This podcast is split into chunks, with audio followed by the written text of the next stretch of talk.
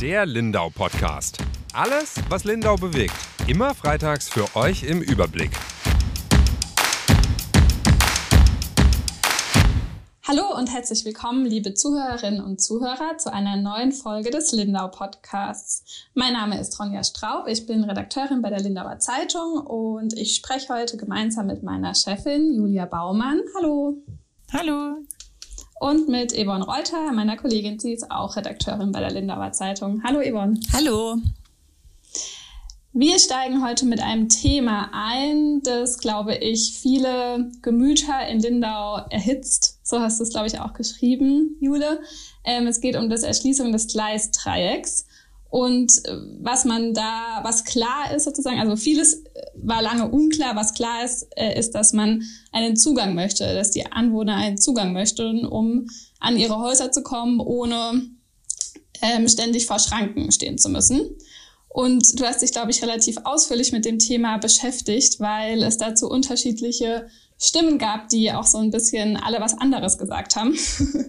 wie war das denn? Genau, wie du schon gesagt hast, ich glaube, jeder in Lindau und auch mittlerweile darüber hinaus kennt das berühmte und ominöse Gleisdreieck. Ich weiß nicht, Yvonne, ob es irgendwo anders auf der Welt gibt, so eine Situation, wie wir da an dem äh, an den Schranken haben.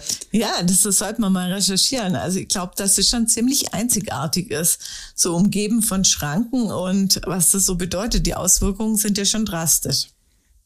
Genau, also das ist quasi so eine ganz kleine Siedlung oder eine Straße, der Hasenweidweg, ähm, und der ist eingeschlossen von drei Seiten in einem Dreieck äh, von Gleisen und da gibt's überall Schranken und es war, äh, ist natürlich weniger ein Problem, wenn wenige Züge fahren, weil dann sind die Schranken meistens offen und selten geschlossen.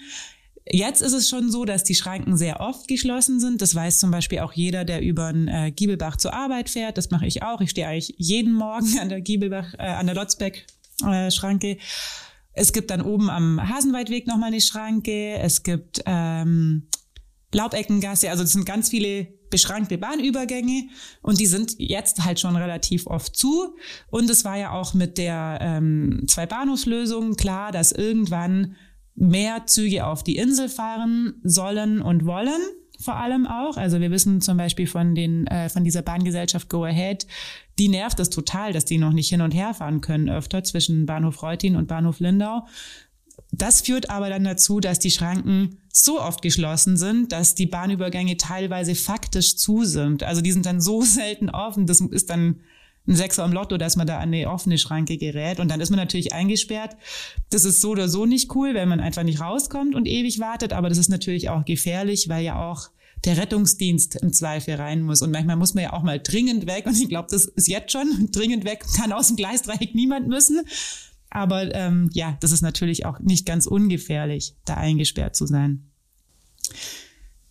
Genau. Ja. Und jetzt gibt's Lösungsmöglichkeiten, oder? Wie man diese Situation verbessern sollte, weil äh, es sollen ja in Zukunft noch mehr Züge fahren, oder? Genau, das ist ähm, so eine Skurrilität an der ganzen Geschichte, weil es, also vielleicht muss man noch ein kleines Stückchen zurückgehen, dass sie überhaupt einen unbeschränkten Zugang zum Gleisdreieck bekommen, haben sich die Bürger im Grunde selber erarbeitet. Ähm, es gibt großes Verfahren zum Bahnknoten Lindau ähm, und da haben die Bürger in einer Beteiligung eingebracht, dass sie eine schrankenfreie Zufahrt brauchen, also die Bürger aus dem Gleisdreieck, weil sie sonst nicht mehr ähm, rauskommen, also nicht mehr gesichert rauskommen. Da hat die Bahn, das war glaube ich 2018, also schon eine Weile her, gesagt, nee, nee, das ist kein Problem. Und dann hat sich aber im Zuge dieses Verfahrens rausgestellt, doch, das ist tatsächlich ein Problem. Die kriegen ihre schrankenfreie Zufahrt. Ähm, und das ist eigentlich ja, eine gelungene Bürgerbeteiligung, kann man sagen. Oder ein Beispiel, wie auch so ein Planfeststellungsverfahren gut funktionieren kann, weil man in diesen Verfahren als Anlieger oder Anwohner Rechte hat und die kann man einbringen und die werden da tatsächlich auch angeguckt. Deswegen gibt's überhaupt diese Zufahrt. Jetzt ist so eine kleine Skurrilität. Du hast eben gerade gesagt, Yvonne, ähm, da sollen bald mehr Züge fahren. Eigentlich ähm, hieß es immer, oder macht ja auch Sinn, so rein äh, von der Zeitebene gesehen, dass es eben erst diese Zuga Zufahrt geben muss und dann fahren mehr Züge. Weil sobald mehr Züge fahren, sind die so eingeschlossen, dass es eigentlich nicht mehr geht. Jetzt hat aber ähm, der Herr Minister Bernreiter, ich glaube im Frühjahr war das, da war unsere Kollegin Evi Eckedler, am Reutiner Bahnhof ähm, verkündet, dass die schon ab Ende 2023 mehr Züge fahren dürfen. Freut Unternehmen wie Go Ahead. Jeder fragt sich aber mittlerweile, okay, diese Zufahrt gibt es noch nicht. Ähm, wie soll denn das funktionieren? Also es fahren erst mehr Züge und dann kommt die Zufahrt, weil dass die in anderthalb Jahren ähm, in irgendeiner Form eine schrankenlose Zufahrt gebaut wird, ist jetzt mittlerweile, glaube ich, unmöglich. Also das geht nicht mehr. Genau. Ähm, es gibt zwei Optionen wie man äh, ins Gleisdreieck kommen könnte. Das ist eben zum einen eine Unterführung im Bereich Hasenweidweg Ost und dann ist es noch eine Überführung beziehungsweise Brücke vom Holdereckenpark von Norden her. Das sind die beiden Möglichkeiten, die äh, quasi beide in Planung gerade sind. Ich glaube, so kann man schon noch sagen. Und unterschiedliche Menschen oder unterschiedliche Anwohner wollen das eine und wollen das andere, oder? Genau, unterschiedliche äh, Menschen haben da unterschiedliche Meinungen dazu. Ähm, das Problem, das so über allem oder die Frage, die so über allem steht, ist, warum gibt es überhaupt zwei Planungen? Es war ganz lang klar oder zumindest äh, ja doch klar kommuniziert, dass es eine Unterführung geben wird im Bereich Hasenweidweg Ost. Das ist, glaube ich, seit 2019 ähm, war das immer Stand der Planungen von Seiten der Bahn, dass man da einfach eine Unterführung baut, dann kann man mit dem Auto unten durchfahren und dann ist der ähm, Hasenweidweg beziehungsweise das Gleisdreieck erschlossen. Vergangenes Jahr im Dezember hieß es dann plötzlich, das geht nicht. Ähm, also wirklich so hat die Bahn auch kommuniziert und so war es dann auch im Stadtrat. Das ist nicht möglich. Da gab es zu viele Einwände von Anwohnern. Sie müssen jetzt eine Alternative suchen. Und dann hat man im Grunde einen ganz alten Bebauungsplan oder den für dieses Gebiet gültige Bebauungsplan ist es noch, aber der aber schon seit 1969 besteht, wieder ausgegraben oder entdeckt. Das ist auch so ein bisschen die Skurrilität an der ganzen Sache, dass die Bahn anscheinend dann erst diesen Bebauungsplan entdeckt hat in einem Gebiet, in, mit dem sie sich ja die ganze Zeit anscheinend beschäftigt. Also man könnte schon dann vorausgehen, dass dann die Planer sich mal den Bebauungsplan angucken. Jedenfalls haben sie festgestellt, dass es da schon eine Brücke gibt über die ähm, von der Holdereckenstraße aus in Richtung Gleisdreieck. Und ähm, dann haben sie verkündet, das ist jetzt die, äh, also eine alternative Lösung wäre eben diese Brücke zu bauen über die Gleise und dann entlang der Bahnschiene so eine Querspange in Richtung Hasenweidweg, also im Westen zu bauen, die dann im Westen an den Hasenweidweg anschließt. Ja, da gibt's auch viele Vorteile laut den Planern, also auch laut äh, Stadt und Bauamt und GTL gibt's da Vorteile, weil man diese Spange eben auch direkt an die Lotzbeck-Unterführung, die geplante, anschließen könnte. Also so verkehrstechnisch ist das, glaube ich, nicht blöd. Ähm, es gibt aber eine ganze Reihe von Menschen, die sich daran stören, dass davon der Holdereckenpark betroffen wäre. Und das ist so. Ich habe mir äh, hab auch ganz aktuelle Zahlen, die noch nicht veröffentlicht wurden. Der ist insgesamt 11.300 Quadratmeter groß und 400 Quadratmeter werden betroffen von dieser Baumaßnahme. Das ist nicht viel, also im Verhältnis nicht viel zum Park, aber also zum einen würde man sehen und zum anderen ist der Park betroffen. Also und es gibt Menschen, die sagen, nein, das ist ein Gartendenkmal, das möchten wir nicht aus Naturschutzgründen. Ähm, der Holdereckenpark muss unberührt bleiben. Genau, das ist so ein bisschen der Stand. Und ganz viele Leute fragen sich eben, warum dieser neue Plan überhaupt auf den Tisch kam. Das Argument der Bahn war eben immer, die Anwohner ähm, haben zu viele Einwände gegeben. Es gab jetzt vor zwei Wochen oder anderthalb Wochen einen Termin. Da kam die Bahn dann plötzlich, um das den Anwohnern zu erklären. Da hieß es dann plötzlich, der Bebauungsplan, den es da eben schon gibt, verhindert Hasenweidweg Ost. Also weil es diesen Bebauungsplan gibt, muss man quasi diese Brücke bauen. Das geht gar nicht anders.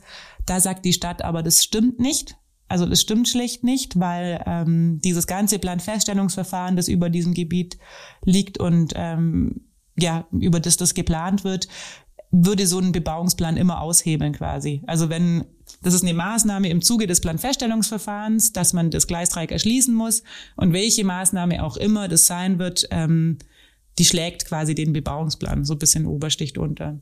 Deswegen spielt das laut Stadt keine Rolle. Die Bahn sagt jetzt, nachdem sie sich immer auf die Anwohnereinwände bezogen hat, bezieht sie sich hauptsächlich auf diesen rechtsgültigen Bebauungsplan und sagt, sie hätten da eine andere Rechtsauffassung einfach. Also da sind mittlerweile auch eine Handvoll Anwälte, glaube ich, ähm, auf beiden Seiten mit beschäftigt, überhaupt zu gucken, was da so die rechtliche Lage ist.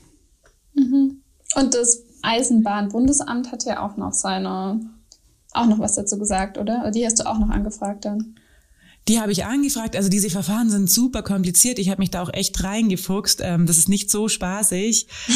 Die, das liegt jetzt bei der Regierung von Schwaben. Die sammeln quasi auch die ganzen Einwände und sind jetzt ähm, auch über diese Umplanung informiert, haben die aber noch nicht bekommen von der Bahn. Also die hatten quasi bis jetzt immer die Planung Hasenweitweg Ost und haben sich da auch um die ähm, Einwendungen gekümmert. Es gab auch Einwendungen von Anwohnern. Das ist ja auch klar. Also es gibt Leute, die am Hasenweitweg Ost wohnen, die finden das doof, diese Unterführung, weil da auch Grundstücke betroffen wären, weil da auch äh, Bäume gefällt werden müssten, haben sie mir gesagt, und weil die die Zufahrt über den Hasenweitweg Ost gar nicht so gut finden, weil ich weiß nicht, wer das Gebiet jetzt vor Augen hat. Über den Holdereckenpark kommt man natürlich im Norden raus und ist dann quasi gleich in Eschach, also ist dann raus.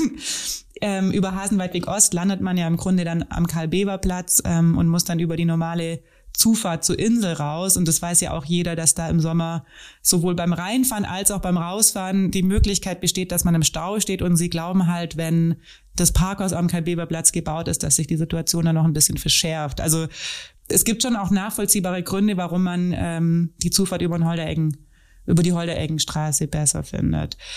Ähm, dieses Verfahren liegt jetzt bei der Regierung von Schwaben, wird aber dann irgendwann beim Eisenbahnbundesamt landen.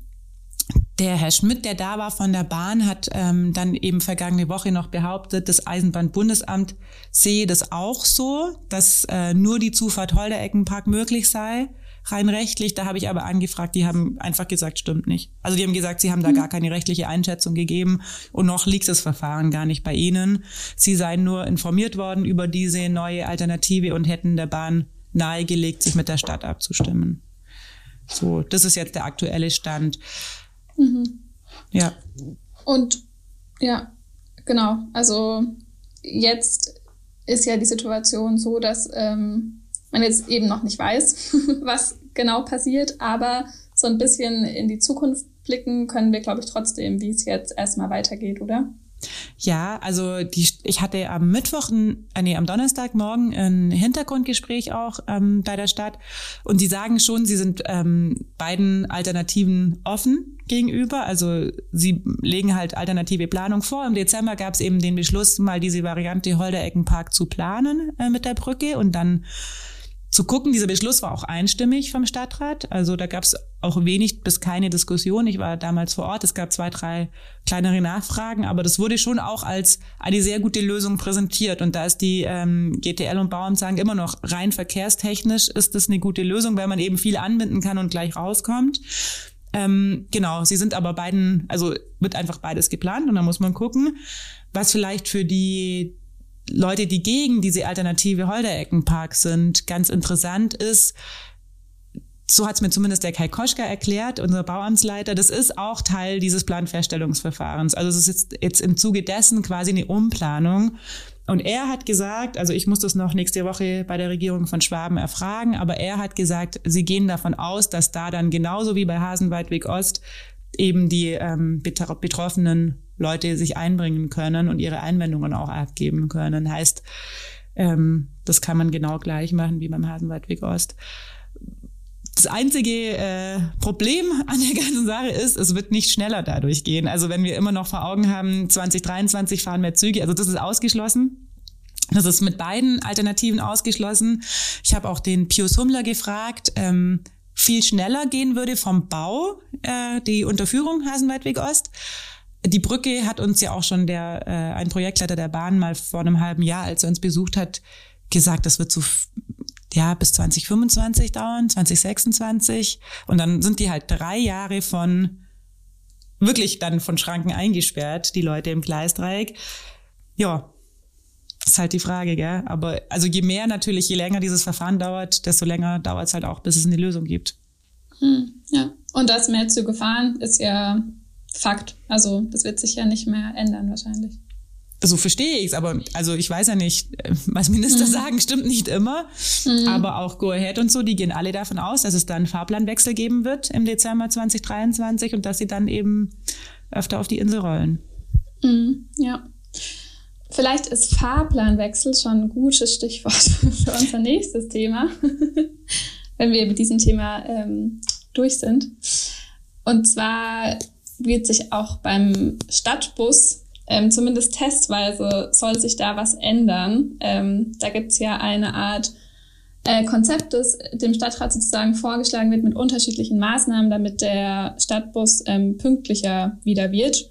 Und eine davon ist sozusagen, dass man in Zech eine Haltestelle zumindest probeweise streichen möchte, um dann zu schauen, ob das was ändert an der Pünktlichkeit des Stadtbusses. Und das wäre die Haltestelle Grenzsiedlung, also die letzte sozusagen am Ende. Und als das äh, bekannt wurde, waren die Zecher davon gar nicht begeistert, haben sich dann auch so ein bisschen formiert und haben ähm, Aktionen gestartet. Unter anderem haben sie 900 Unterschriften gesammelt, wo alle unterschrieben haben, die dagegen sind, dass diese Haltestelle gestrichen wird und haben die dann vor zwei Wochen, glaube ich, oder vor drei Wochen der Oberbürgermeisterin übergeben. Und eigentlich hätte sozusagen jetzt damit begonnen werden sollen, ähm, dass diese Haltestelle gestrichen wird. ähm, Auf gut Deutsch, jetzt? ab Juli hätte eigentlich kein Bus mehr die Grenzsiedlung anfahren sollen, oder? genau. So ist es. Genau, Yvonne, fass doch du mal ein bisschen zusammen. Du hast ja über dieses äh, Gutachten auch schon geschrieben, was die Maßnahmen sind, die es da gibt, was davon jetzt passiert und was die, ähm, man sich davon erhofft. Selber schuld. Jetzt hast du dich eingemischt. Die, die, ich sag, die krasseste oder die drastische, wie die Ronja schon gesagt hat, Maßnahme ist, dass eben eine äh, eine Station gestrichen wird, nämlich bei den Zechern die Grenzsiedlung. Ähm, die Zecher fanden das insofern auch besonders dramatisch, weil sie lang für diese Station, äh, für diese Haltestelle gekämpft hatten. Jetzt war sie da und sie sagen zu Recht, die Verspätungen werden dort nicht eingefahren. Aber das interessiert ja nicht, die Summe macht's dann aus. Es sind noch andere Linien betroffen, aber da ist es so, dass jeweils, also die fahren äh, verschiedene Schlenker, also Bögen, und der Rückweg ist dann eben anders oder der Hinweg. Aber es wird nicht rigoros, glaube ich, eine Station gestrichen, oder? Das war, glaube ich, nur dort. Genau, genau. Ja. Und äh, es ist heiß diskutiert worden. Es ist dann im Paket abgestimmt worden, dieses Maßnahmenbündel, was damals beschlossen worden ist. Vielleicht wäre es anders ausgegangen, wenn man Zech extra abgestimmt hätte. Das habe ich mir damals bei der Sitzung überlegt, weil viele Stadträte damals gesagt haben, ja, mit Zech haben sie schon am meisten Bauchweh. Es wurde dann aber en bloc abgestimmt und dann ist Zech halt auch dabei gewesen. Und die Zecher lassen sich das halt nicht gefallen und kämpfen jetzt noch. Was ich ganz spannend finde, du hast gesagt, es wurde en bloc abgestimmt. Wie viele Maßnahmen waren es denn? Vier, oder? Die da ähm, reingespielt haben. Eine davon war ja auch diese Busspur, die am genau. Mhm. Jeder kennt ja zweispurig, wenn es Richtung äh, Kolpingkreise geht. Die rechte Spur hätte dann äh, zu Busspur werden sollen, probeweise. Die kommt jetzt aber nicht. Die war ja aber auch, also für die wurde auch gestimmt. Sie kommt jetzt aber nicht, weil das Straßenbauamt, glaube ich, gesagt hat, geht nicht. Also kann genau. man nicht machen. Wobei das eigentlich fast schon vorher klar war, oder? Also Sagst du, ich weiß es nicht. Ja, ich habe das immer wieder gehört, dass die Polizei sich auch dagegen ausgesprochen hat und das Straßenbeamte. Also keine Ahnung, mich hat es nicht überrascht, aber vielleicht hat es auch viele Stadträte im Vorfeld schon nicht überrascht. Keine Ahnung. Ja, jedenfalls, es ist ein Testballon. Ähm, der sollte im Juli beginnen, hieß es immer. Wir haben jetzt nachgefragt am Mittwoch oder Donnerstag, weil jetzt ja eben Juli ist seit heute. Und da hieß es jetzt, so schnell geht es nicht. Es wurde noch auf die Genehmigung aus äh, Augsburg von der Regierung von Schwaben gewartet. Und dann muss man noch, weiß ich nicht, wahrscheinlich müssen sie nur ein paar ähm, Schildle umschreiben, oder? Busplan. ja, Busplan und die App und alles neu wahrscheinlich. Genau. Äh ja, also es wird noch ein paar Tage dauern, bis die Bushaltestelle dann faktisch weg ist.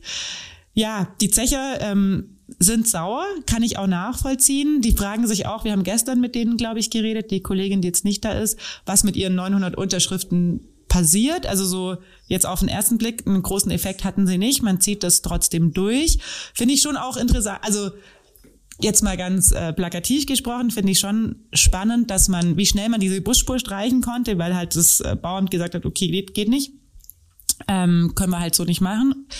Und äh, ja, dann melden sich 900 Zecher und sammeln Unterschriften oder viele Zecher sammeln Unterschriften und sind dann 900 Leute, die unterschreiben und man zieht's halt jetzt irgendwie doch durch. Also Testballon hin oder her, wenn es wirklich ein paar Monate dauert, dann haben die halt ein paar Monate keine Haltestelle. Gell? Und ich finde, sie haben schon ihre Argumente. Also es leben da äh, viele ältere Leute und die haben halt echt einen weiten Weg bis zur nächsten mhm. Bushaltestelle. Ja, ich, äh, und es sind halt auch Ältere dabei und jetzt soll ja auch irgendwann diese Kita da gebaut werden und alles. Also langfristig gesehen haben die natürlich äh, schon recht, wenn sie sagen, ja, dann steigt halt jeder ins Auto. Und ich fand auch die Argumentation damals in der Sitzung, da ging es dann auch drum, haben welche vorgeschlagen, ja auf der Insel Haltestellen zu streichen. Und äh, da hat dann der Herr Pietsch damals gesagt, nee, das geht nicht, weil es gibt alte, alte Menschen, die müssen dann dahin laufen und so. Klar, Kopfsteinpflaster ist vielleicht nochmal was anderes. Aber ich finde, das Argument gilt ja dann auch für Zech. Ja, also damals, als ich auch bei denen im Bürgerforum war in Zech eben, war auch eine alte Frau da mit ihrem Rollator, die sich dann auch gemeldet hat und erzählt hat, dass ihnen ja vorgeschlagen wird, alternativ, als Alternative die Bushaltestelle eins weiter vorne einfach zu nutzen. Das sei ja wohl nicht so weit. Und sie sagt aber, da ist es so eng, dass sie mit ihrem Rollator gar nicht aus dem Bus aussteigen kann und auch gar nicht einsteigen kann. Also, und da muss sie ja auch erstmal hinlaufen. Das ist ja nicht so, dass ähm, das irgendwie in der Nähe ist. Da ist ja schon noch ein gewisser Abstand nochmal. Mhm. Ich glaube, also sobald man eine Gehbehinderung hat, zählt halt wirklich jeder Meter. Das äh, mhm. können wir vielleicht gar nicht so uns vorstellen. Ich wollte gerade sagen, ich finde das echt ein bisschen fies. Dieses Argument ist nicht so weit. Klar, bei mir ist die eine Bushaltestelle auch nicht so weit von der anderen mhm. entfernt. Ich kann da morgens schnell hinrennen. Ich kann auch äh, auf Zug rennen nach Wasserburg, wo ich halt, wenn ich normal gehe, zehn Minuten brauche und wenn ich dann sprinte, brauche ich fünf.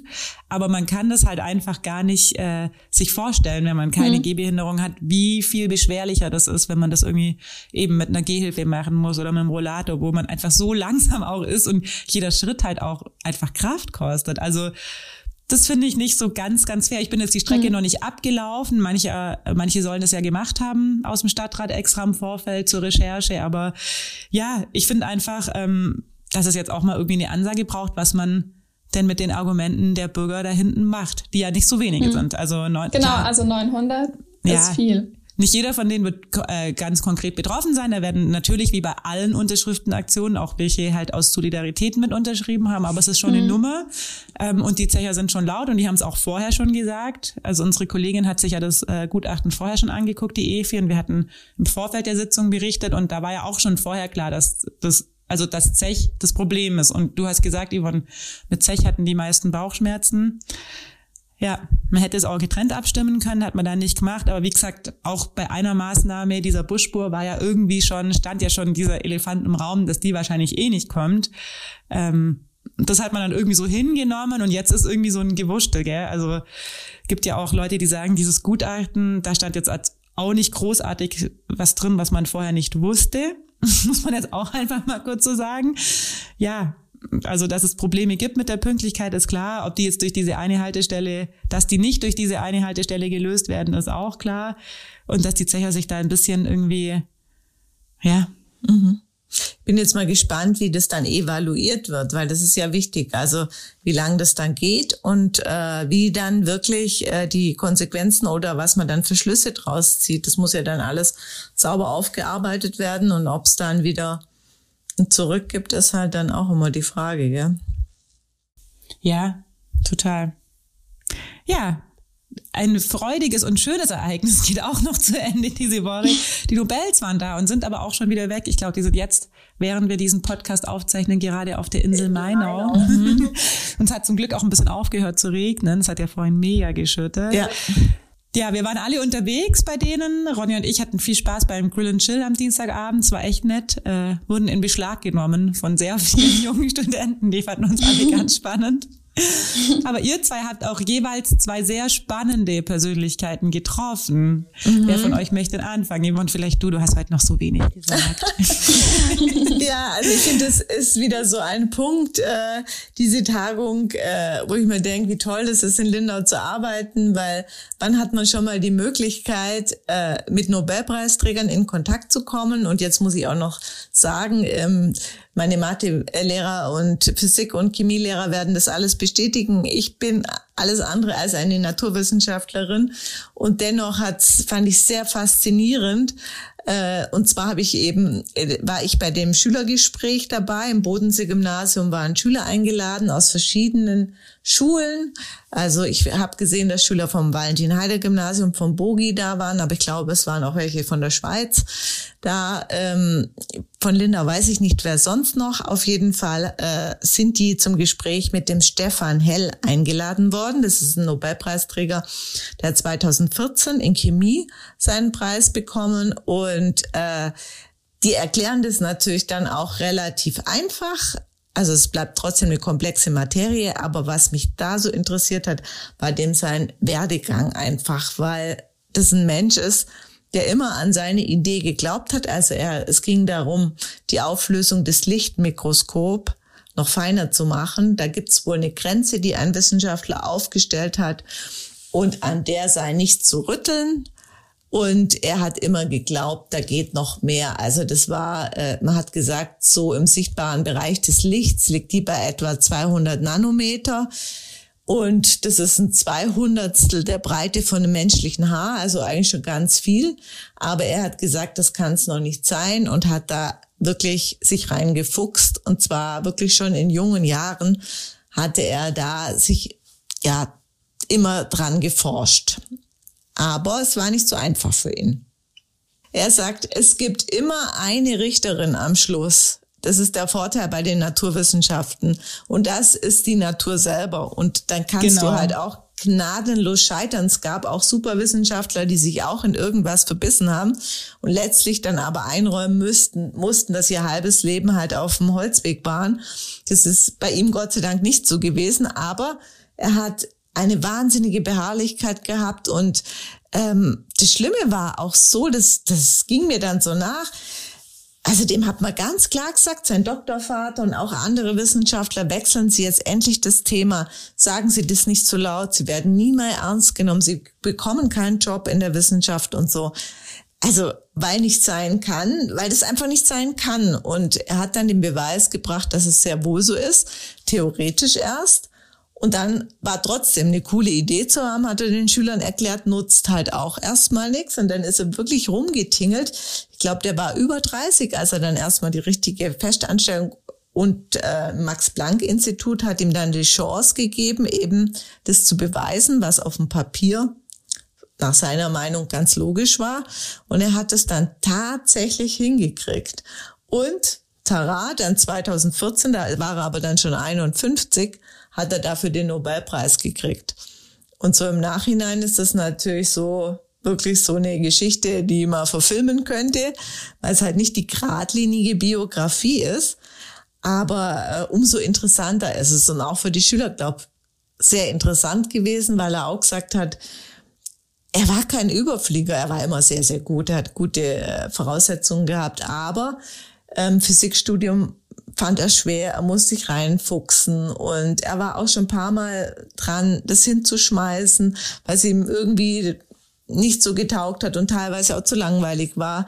Aber er hat sich durchgebissen und er sagt heute, manchmal ist es besser, man weiß nicht alles. So eine gewisse Dosis an Nichtwissen, die ist sehr hilfreich. Also er hat sich zum Beispiel geweigert, das fand ich also schon sehr tollkühn, diese These, die er unbedingt widerlegen zu, wollte, im Detail zu studieren von dem anderen Forscher, weil er gesagt hat, er wollte nicht dem Zauber einer logischen Erklärung so ähm, verfallen, wie es die anderen alle waren. Er wusste, es muss einen anderen Knackpunkt geben. Und dann hat er das erstmal einfach so weggeschoben. Also das ist ja auch ähm, eine Herangehensweise, wo man eigentlich sagt, naja, aber. Ja, ich finde, er muss ja irgendwie immer wissen, dass er recht hat. Also, weil er muss ja immerhin überzeugt sein, irgendwie davon, wenn alle sich gegen ihn stellen. Und du hast ja, glaube ich, auch geschrieben, dass er irgendwie ein Außenseiter auch war als Kind und so und das alles nicht immer so einfach hatte und dann trotzdem so das Selbstbewusstsein auch zu haben, zu sagen, nö, ich glaube, ich habe recht. Genau, das so genau. Aber hat er das erzählt, warum, warum er nie sich verunsichert oder hat er sich auch mal vielleicht verunsichern lassen? Weil also oder war das dann eine krasse Intuition auch? Ich meine, er konnte wissen, konnte es ja nicht. Es war ja noch nicht bewiesen. Also er hat es ja dann selber erstmal beweisen müssen. Er konnte ja nicht wissen, ob es im Endeffekt funktioniert. Nee, er hat gesagt, am Anfang war es wirklich ein Bauchgefühl. Mhm. dem er dann einfach nachgegangen ist, weil er wollte immer so, die Vision war schon für ihn immer, er will irgendwas fundamental Neues machen. Und Grundlagenforschung und so wäre, glaube ich, von Anfang an sein Ding gewesen. Da haben ihm aber auch alle abgeraten und gesagt, oh, da kann man jetzt kein Geld verdienen und mach mal lieber was Solides so ungefähr. Und äh, deshalb ist er über Umwegen eben zu der Optik gekommen, die ihm eigentlich nicht so interessiert hat. Und dann hat er da dieses Gebiet gefunden. Und er sagt schon, man muss schon sehr beharrlich sein, selbstbewusst, aber auch ähm, auch sich selber immer wieder hinterfragen, kritikfähig sein, dass man sich nicht so verrennt gell? und die, sich immer wieder an den Fakten auch messen. Wie gesagt, also glaube, die einzige Richterin, die er anerkannt hat, ist wirklich die, Na die Natur selber. Und er hat, er, er hat es geschafft. Gell? Er ist äh, sehr, sehr erfolgreich auf diesem Gebiet, hat den Nobelpreis, ist dann später mit ganz vielen anderen Preisen überschüttet worden, hat das, glaube ich, durch seine eine Arbeit äh, den Faktor um zehnfache nochmal und jetzt sind sie schon beim zwanzigfachen, wo sie diese Auflösung, also er will an die absolute Grenze gehen und ähm, ist da nach wie vor in der Forschung sehr aktiv völlig abgefahren und total inspirierend, finde ich. Ronja, du hast dich nicht mit einer Nobelpreisträgerin oder einem Nobelpreisträger getroffen, aber vielleicht einer angehenden. Wir wissen es nicht. Das ist ja das äh, Tolle irgendwie auch ja. bei den Leuten, die jetzt gerade in Lindau sind. Jeder von ihnen könnte der Nächste sein. Ähm, und wir haben sie dann vielleicht in ihren jungen Jahren schon kennengelernt und über sie berichtet. Du hast dich mit einer mhm. jungen Frau aus Indien getroffen, die das ist so ein bisschen ähm, das, was dich, glaube ich, auch bewegt hat an der Geschichte, genauso alt ist wie du, aber ein ganz anderes mhm. Leben geführt hat. Ja, Erzähl uns genau. doch ein also bisschen ist, von ihr. Ja, sie ist ungefähr zwei Jahre älter, aber wir gehören auf jeden Fall zu einer Generation. Sie ist 28 Jahre alt, heißt Anu Dalal und ist in Indien geboren, in einem von den Bundesstaaten, in denen mehr, deutlich mehr Männer als Frauen leben. Also das Geschlechterverhältnis ist dort das schlechteste in ganz Indien. Und unter diesen Vorzeichen ist sie eben auch so ein bisschen aufgewachsen. Und was sie mir aus ihrer Kindheit und ihrer Jugend erzählt hat, ähm, hat mich erschrocken. Also obwohl man das ja immer schon oft gehört hat oder eigentlich auch schon oft gelesen hat, dass eben Frauenrechte immer noch ähm, sehr schlecht sind in Indien.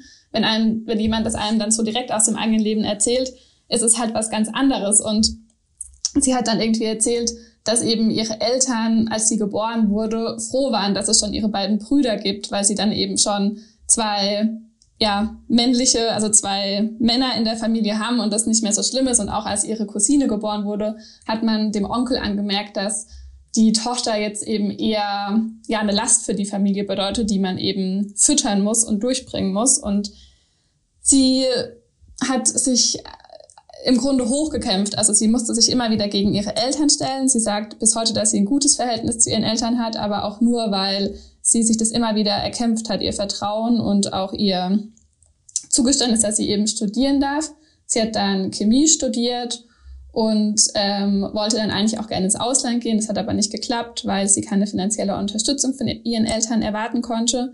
Die Eltern, also sie kommt auch aus einem Nicht-Akademiker-Haushalt. Die Mutter ist Hausfrau und der Vater ist Polizist, aber eher im unteren Dienst. Und die Eltern konnten ihr halt auch nie so richtig helfen und irgendwie ihr sagen, was ist jetzt eine gute Universität oder geh doch dahin, dann mach doch dies oder das. Und ich meine, ich bin auch in einem Nicht-Akademiker-Haushalt groß geworden. Auch meine Eltern haben beide nicht studiert und trotzdem hatte ich aber immer den Zugang zu Informationen, ähm, die ich mir halt einfach holen konnte, ohne dass ähm, meine Eltern mir das alles sagen mussten. Und ja, irgendwie ist, war das für mich so eindrücklich, wie unterschiedlich wir aufgewachsen sind und ähm, fand es irgendwie so erstaunlich, wie sie sich da aber trotzdem immer wieder gewehrt hat und das auch bis heute noch tut. Also mittlerweile hat sie ihre Doktorarbeit geschrieben, auch in Delhi und ähm, hat auch weiterhin dann noch bei ihren Eltern gewohnt tatsächlich.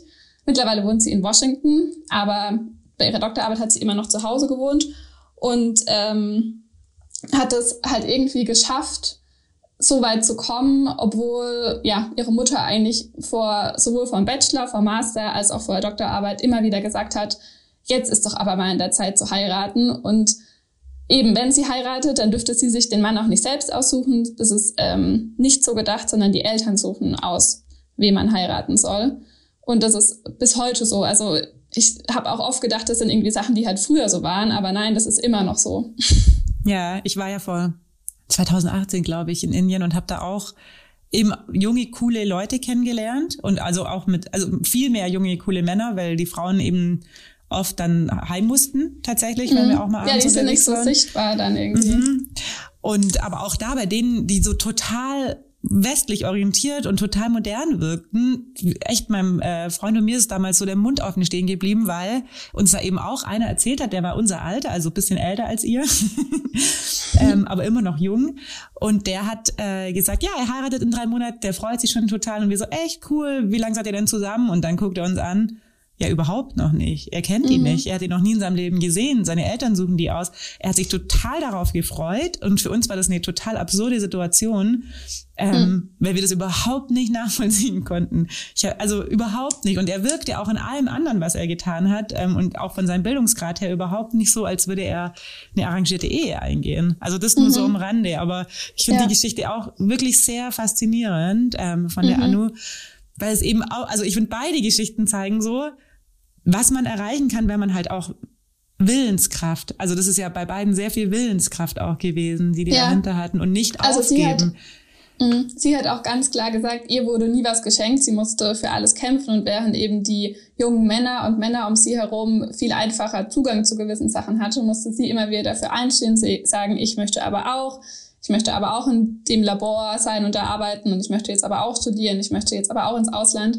Sie hat dann mit 23, glaube ich, zum ersten Mal ihr eigenes Land verlassen, saß zum ersten Mal im Flugzeug und auch zum ersten Mal das Haus ihrer Eltern verlassen und hat dann in Taiwan ähm, für zwei Monate gelebt. Und da meinte sie, das war für sie Freiheit. Das war eine andere Welt. Sie hat dann in einem Hostel mit anderen internationalen Leuten gelebt und hat auf einmal gemerkt, was das Leben eben noch so sein kann und dass sie ihrer Mutter nicht Bescheid sagen muss, wenn sie Pizza essen gehen will mit Freunden oder das war eigentlich gar nicht erlaubt, Pizza essen zu gehen mit Freunden, sondern sie musste immer zu Hause essen.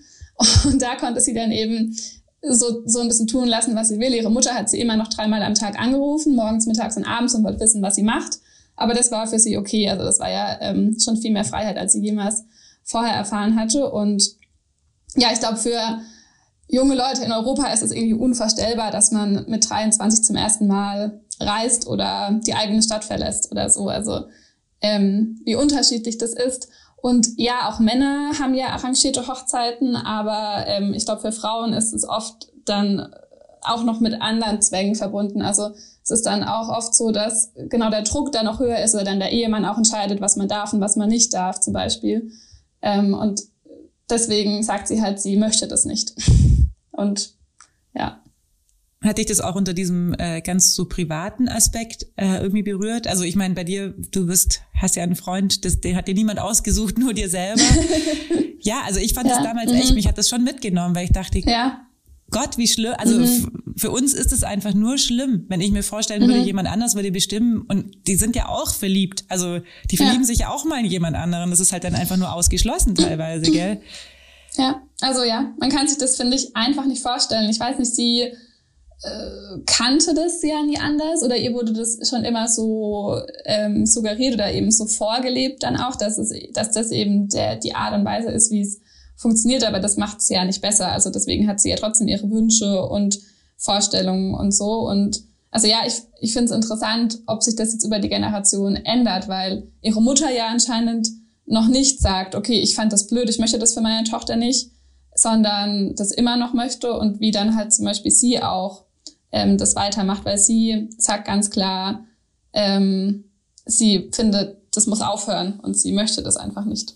Was ich aber auch schon faszinierend finde, ist, dass sie es überhaupt durchgebracht hat, oder? Also du hast ja gesagt, sie hat zwar immer mhm. wieder drum kämpfen müssen und immer drauf pochen mhm. müssen. Ich glaube, dass das aber auch eine Situation ist, die selbst in Deutschland noch jungen Frauen passieren kann. Also ich hatte, mhm. ich hatte noch Freundinnen in der Grundschule, da haben die Eltern halt gesagt, du bist nicht, also wirklich, du bist ein mhm. Mädchen, gehst auf die Hauptschule und dann heiratest du, also machst Ausbildung.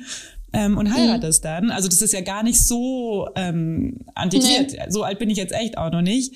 Aber war mhm. sie dann trotzdem, ähm, in Anführungsstrichen, hatte sie liberale oder hat sie liberale Eltern? Die, also wie du erzählt hast, sie musste ja drum kämpfen, aber sie durfte ja trotzdem. Also ich glaube, mhm. dass es in Indien auch junge Frauen gibt, da heißt halt einfach ja. nein.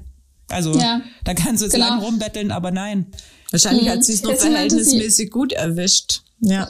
Ja, genau. Und sie hat es, glaube ich, auch schlau angestellt. Sie hat auch gesagt, sie ist in so einem Konfliktfeld aufgewachsen zwischen, sie muss es einerseits ihren Eltern auch recht machen und muss schauen, dass sie das Vertrauen zu ihnen nicht verliert, weil sie weiß halt, sobald das irgendwie konfliktreich wird, das Verhältnis, ähm, kann sie es halt vergessen sozusagen. Und, und also sie hat kein schlechtes Verhältnis zu ihnen, aber sie ähm, versichert ihnen auch irgendwie Vertrauen und dass, ähm, solange sie halt auch Leistung bringt, und sie auch sehen, dass sie erfolgreich ist, ähm, klappt das halt auch alles noch. Und jetzt ist sie 28 und sie sagt, sie glaubt, ihre Eltern haben einfach die Hoffnung, dass sie jetzt auch einfach bald eine Ehe eingeht. Also ich glaube, das ist auch noch gar nicht so richtig rum, ähm, also eine arrangierte Ehe eingeht. Ich glaube, sie muss da noch weiter kämpfen, also dass sie das jetzt noch nicht überstanden hat, sage ich mal in Anführungsstrichen, sondern ähm, also 28, ich meine, ist, ist schon alt, das hat unser Gespräch auch begonnen. Sie hat äh, mir erzählt, dass sie 28 ist und ich meinte so, oh, das ist ja super jung.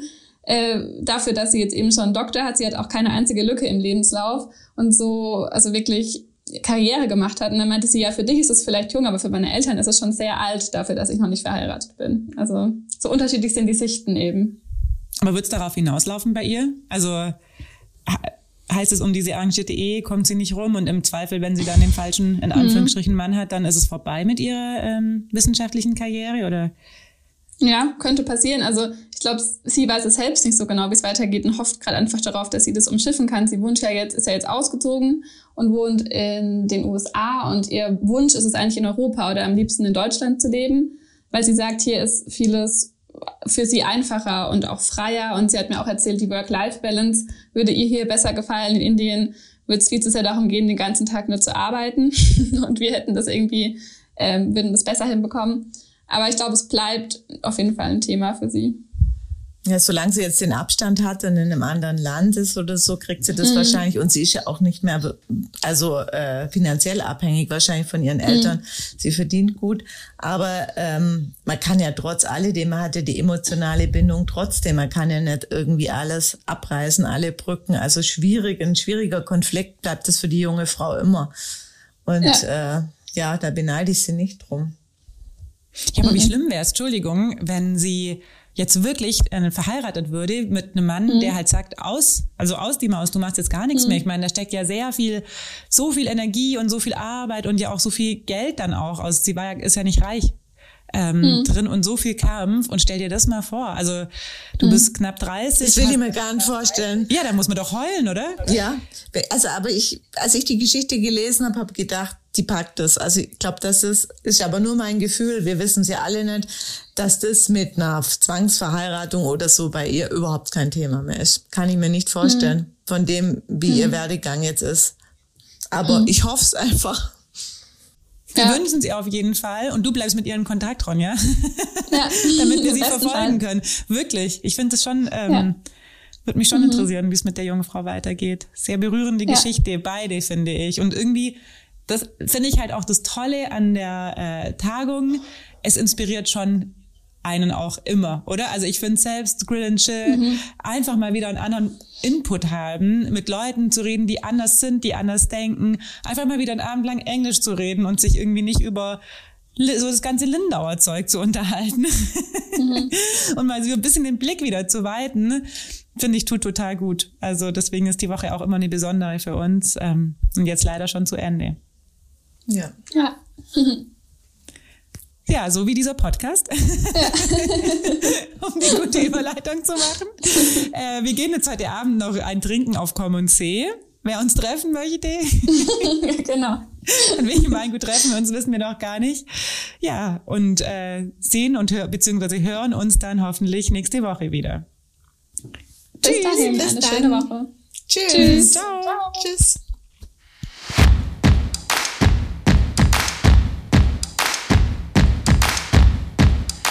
Der Lindau Podcast. Alles, was Lindau bewegt. Immer freitags für euch im Überblick. Auf schwäbische.de findet ihr mehr als diesen Podcast. Das Digitalabo gibt es schon für 9,90 Euro im Monat. Als Hörerin oder Hörer dieses Podcasts bekommt ihr den ersten Monat sogar kostenlos.